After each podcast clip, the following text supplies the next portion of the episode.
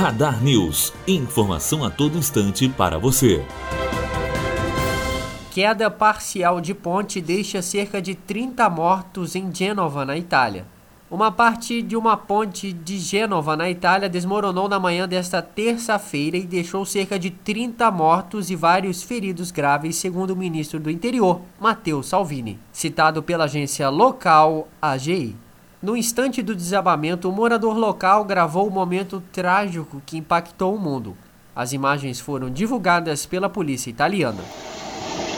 Oddio! Oddio! Oddio!